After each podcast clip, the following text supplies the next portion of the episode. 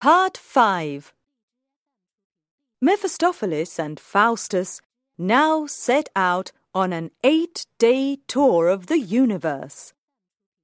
They flew around the stars together, and Faustus learnt a great deal about astronomy.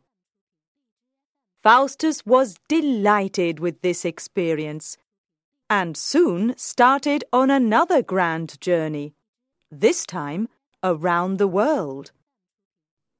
He and Mephistopheles finally travelled through the important cities of Germany, France, and Italy. At last they arrived in Rome. They saw the historical sights of Rome together, and Faustus was again delighted with the experience. Mephistopheles now told him that he had planned something special for him. We're going to the papal palace, he announced. Faustus knew that Pope Adrian was about to celebrate his victory over the rival German Pope Bruno. An important feast had been planned. Suddenly, he decided that the feast would be a splendid occasion for him to show his powers. This feast is a very important one for the Pope, he said to Mephistopheles. And I'd like to play some part in it. Can you devise some way that I can do that? Mephistopheles promised to organize something for Faustus, and the two of them hurried to the palace. When they arrived, they were just in time to see Pope Adrian, his guest, King Raymond of Hungary, and the cardinals with their prisoner Bruno. The cardinals threw the rival pope to the ground, and Pope Adrian walked over him to reach his throne. Bruno helps the rightful pope to climb into Peter's chair, commented Raymond. That place is mine, cried Bruno bitterly. I am the Pope. Pope Adrian sneered at Bruno's words. You're my prisoner, he told him. And you'll soon find out what your rightful place is. He signalled to the cardinals of France and Padua. Go and find out what the synod has decided to do with Bruno, he commanded. The two cardinals hurried from the chamber. Faustus suddenly had an idea and began whispering hurriedly to Mephistopheles. You go with the cardinals, he hissed. Make them fall asleep, and then you and I will take their places. We'll talk to the Pope, and we'll set Bruno free, he concluded boldly. The rival Pope, meanwhile, was trying to argue with Pope Adrian.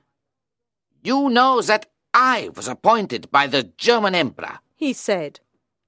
I'm going to punish the German Emperor as well.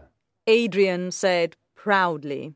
First, I'll excommunicate him, and then I'll take his crown from him. Bruno tried once more to argue his case.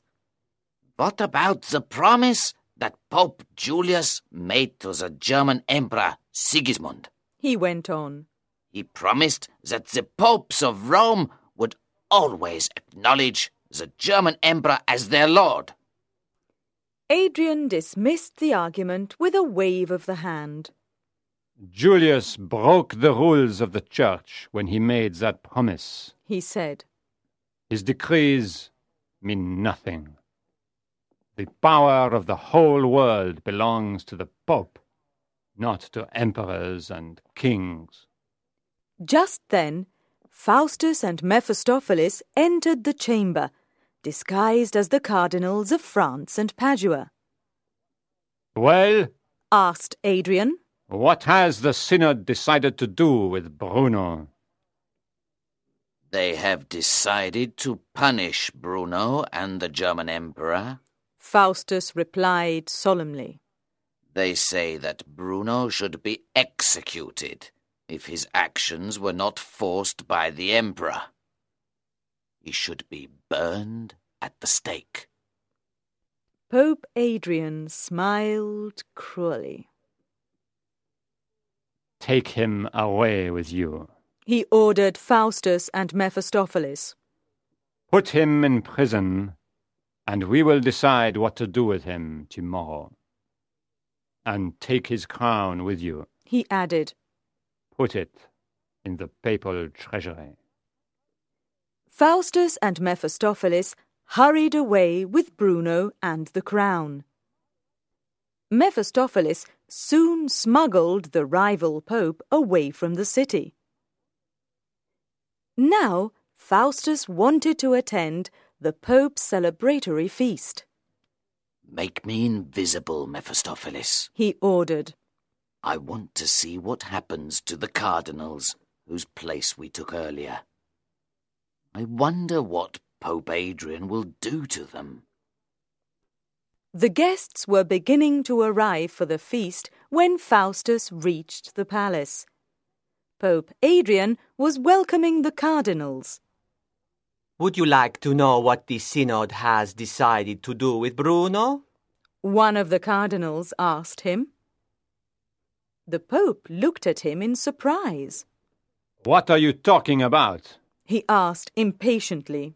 You've already told me the Synod's decision that Bruno and the German Emperor should be punished. You know I'm making my own decision about him tomorrow. But we haven't said anything. The cardinal said in astonishment. King Raymond intervened angrily. Don't deny it. He said sternly. I was there. I heard you tell Pope Adrian what the Synod had decided. You took Bruno away to prison with you, and you took his crown away with you as well. You're mistaken. cried the cardinal fearfully. I don't know what you are talking about. Suddenly, Pope Adrian got very angry. Take these two to prison. He commanded his soldiers. If they don't tell us where Bruno and the crown are, they will die for their sins. Soldiers suddenly appeared and removed the two terrified cardinals. Soon the Pope and his guests moved to the table to eat. Faustus went with them, moving unseen around the room. He was determined to enjoy himself as much as he could. Every time the Pope tried to lift some food to his mouth, an invisible hand snatched it away. When the Pope tried to drink, an invisible hand snatched his glass away. The Pope and his guests were astonished, and some of them were frightened. I think there's a ghost at the feast. One of the archbishops said, It must be the unhappy soul of some dead person who cannot find rest. He has come here to ask for your blessing. You may be right. The Pope agreed. He ordered some priests to say prayers for the dead man. Then he crossed himself. Suddenly, Faustus struck a hard blow at the Pope's ear. Pope Adrian jumped up from the table, holding his ear. He was furious at the insult. I curse this soul! He cried angrily. What will you do now, Faustus? Mephistopheles asked. The Pope will ask the priests to curse you with bell, book, and candle.